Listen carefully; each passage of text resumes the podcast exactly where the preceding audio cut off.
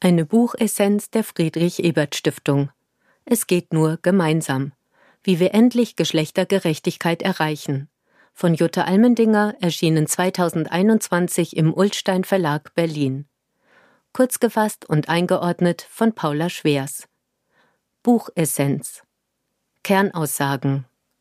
Bereits während der ersten Corona-Welle stellte Jutta Almendinger fest, dass Frauen durch die Pandemie eine, Zitat, entsetzliche Retraditionalisierung erleiden würden.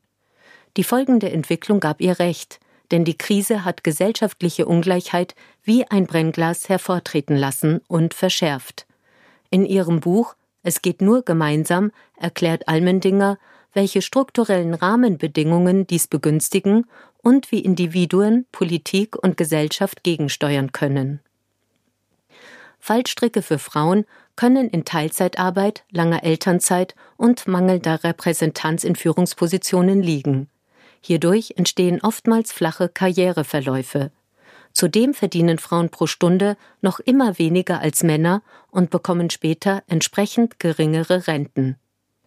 Diese Situation ist neben individuellen Faktoren, insbesondere durch die gegenwärtige sozialpolitische Ausrichtung der deutschen Familienpolitik bedingt.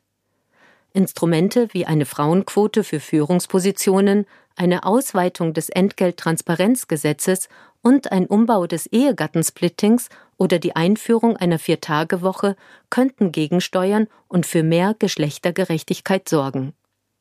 Um die faktische Gleichstellung von Frauen und Männern zu erreichen, muss auch eine Umverteilung von unbezahlter Arbeit zwischen ihnen erfolgen. Bisher stemmen Frauen noch immer den Löwenanteil an Sorgearbeit in Familie und Haushalt. Männer sind somit besonders gefordert, künftig mehr Verantwortung zu übernehmen. Einordnung aus Sicht der sozialen Demokratie Geschlechtergerechtigkeit ist ein programmatisches Ziel der sozialen Demokratie. Das vorliegende Buch stellt Konzepte vor, die bereits durchgesetzte Instrumente ergänzen können und sie argumentativ untermauern wie beispielsweise das zweite Führungspositionengesetz FÜPOG 2, das im August 2021 in Kraft trat. Insbesondere die Vorschläge, wie eine gerechte Aufteilung von Erwerbs- und Familienaufgaben erreicht werden kann, sind wertvolle Beiträge zur Debatte und liefern neue Ansätze. Buchautorin Jutta Almendinger wurde 1956 in Mannheim geboren und ist eine der führenden deutschen Soziologinnen und seit 2007 Präsidentin des Wissenschaftszentrums Berlin für Sozialforschung. Sie wurde an der Harvard University promoviert und war von 1999 bis 2002 als erste Frau Vorsitzende der Deutschen Gesellschaft für Soziologie. Als junge Professorin in München wurde sie von Studentinnen ausgebuht weil sie ihr neugeborenes Kind mit in die Vorlesung brachte. Sie prägt die gesellschaftliche Debatte mit wegweisenden Beiträgen zu den Themen Gleichberechtigung und Bildungsgerechtigkeit. Buchinhalt In drei Kapiteln zeigt Almendinger auf, warum es in Deutschland an Geschlechtergerechtigkeit mangelt, welchen Anteil die Corona-Krise an der Verschärfung dieses Zustands hat und wie die bestehende Ungleichheit überwunden werden kann. In den Mittelpunkt stellt sie hierbei die strukturellen, rechtlichen und familienpolitischen Bedingungen sowie kulturelle Zuschreibungen gegenüber Frauen und Männern, die ihre Selbst- und Fremdeinschätzung prägen.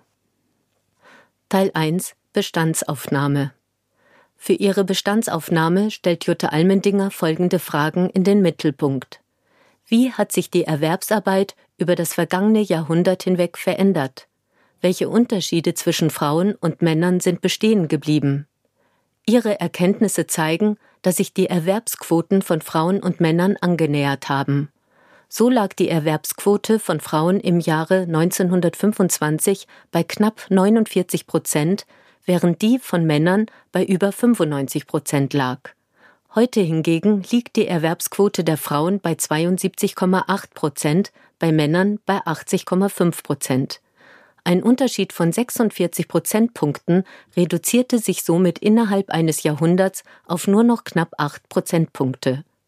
was zunächst nach einer guten Nachricht klingt und bedeuten könnte, dass sich Frauen und Männer aufeinander zubewegt haben, ist auf den zweiten Blick problematisch. Es wird deutlich, dass allein Frauen die Lücke geschlossen haben. Während sich bei Männern in Sachen Erwerbsarbeit seit über 100 Jahren wenig geändert hat, haben Frauen ihr Leben massiv umgebaut und zusätzlich zu dem Löwenanteil an familiären Aufgaben ganz überwiegend eine berufliche Tätigkeit aufgenommen. Männer haben allerdings parallel nicht mehr Sorgearbeit übernommen. Diese Situation ist auch durch die sozialpolitische Ausrichtung der deutschen Familienpolitik bedingt, insbesondere durch steuerrechtliche und sozialpolitische Anreize. Einerseits fördert das Steuersystem die finanzielle Ungleichheit zwischen Paaren durch das Ehegattensplitting geradezu, da Steuererleichterungen dann am größten sind, wenn die Gehälter weit auseinanderliegen. Andererseits wird aber eine Existenz als Vollzeitmutter ohne berufliche Einbindung immer weniger anerkannt. Schließlich ergeben sich sozialrechtliche Ansprüche nur aus der eigenen Erwerbstätigkeit und abgeleitete Rentenansprüche wurden abgesenkt. Diese widersprüchlichen Anreize führen dazu, dass viele Frauen sich bemühen, ihre Lebensläufe eher männlich konnotierten Lebensläufen immer weiter anzunähern.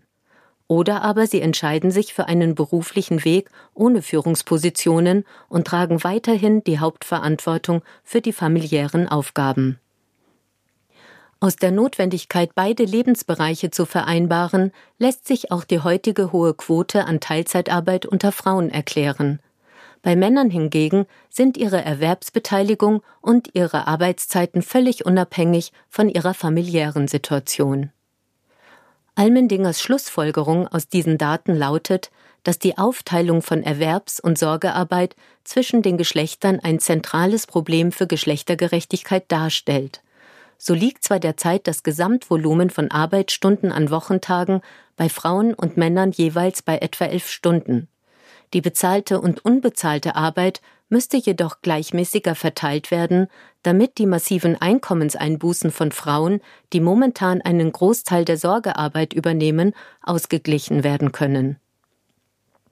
Ein zweiter zentraler Punkt sind die kulturellen Zuschreibungen, die es Frauen erschweren, in Führungspositionen zu gelangen. So belegen Studien, dass Frauen allein durch ihre Mutterschaft bereits Nachteile bei der Arbeitssuche erwarten müssen. Studien zeigen, dass potenzielle Arbeitgeber sie mit geringerer Produktivität, häufigen Ausfällen und weniger Arbeitseinsatz gleichsetzen. Teil 2 Brennglas Corona-Krise In zwei zentralen Punkten verschärft die Corona-Krise die bereits skizzierte Ungleichheit zwischen Frauen und Männern. Zunächst einmal erleben Familien durch die Pandemie eine Retraditionalisierung. Zwar verändert sich die Arbeitswelt weiter in Richtung Flexibilität und Homeoffice, was zunächst als bessere Vereinbarkeit ausgelegt werden könnte. Stattdessen kann sich diese Umstellung jedoch auch als hinderlich für die Gleichstellung erweisen.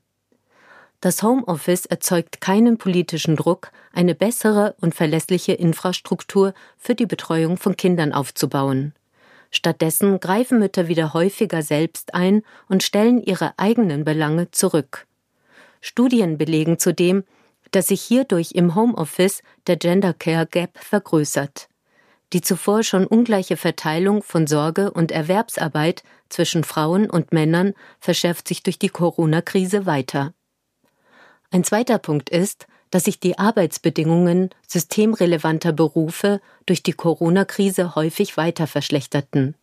In diesen oft unterschiedlich bezahlten Berufen arbeiten bei weitem mehr Frauen als Männer.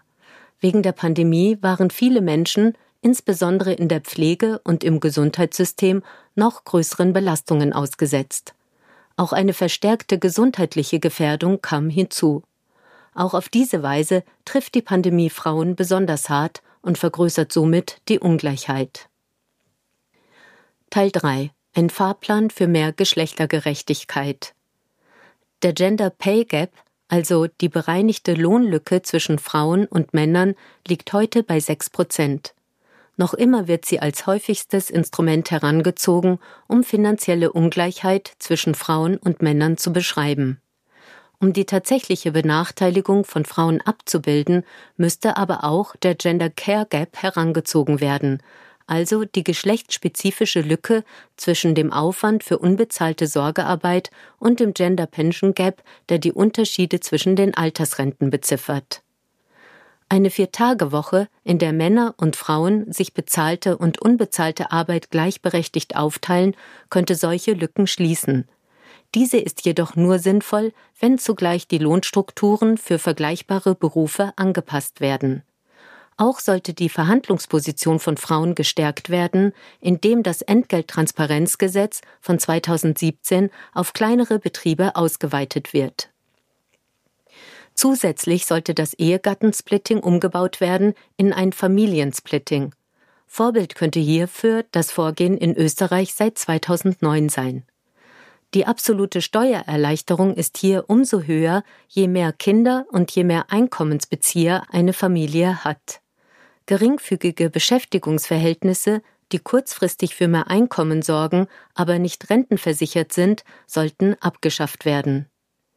Zudem könnten Instrumente wie mehr Frauenquoten für Führungspositionen in Politik und Wirtschaft ein starkes Signal für Gleichstellung in viele Bereiche ausstrahlen.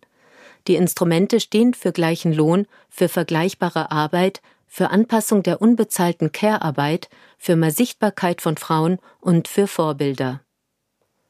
Buch Votum Jutta Almendinger liefert mit ihrer kurzweiligen und kenntnisreichen Streitschrift konkrete Konzepte, die etwa die Umverteilung von Care-Arbeit zwischen Frauen und Männern beschleunigen können. Viele der Vorschläge wie Frauenquoten Umbau oder Abschaffung des Ehegattensplittings und eine Stärkung des Entgelttransparenzgesetzes werden bereits innerhalb der sozialen Demokratie diskutiert oder umgesetzt. Dennoch bietet das Buch neue Ideen und statistische Untermauerung der bestehenden Konzepte. Insbesondere für politische Entscheidungsträgerinnen oder für die politische Bildung finden sich Anregungen. Gerade in Zeiten, in denen ein Rollback in Sachen Geschlechtergerechtigkeit droht, ist das Buch ein wertvoller Debattenbeitrag.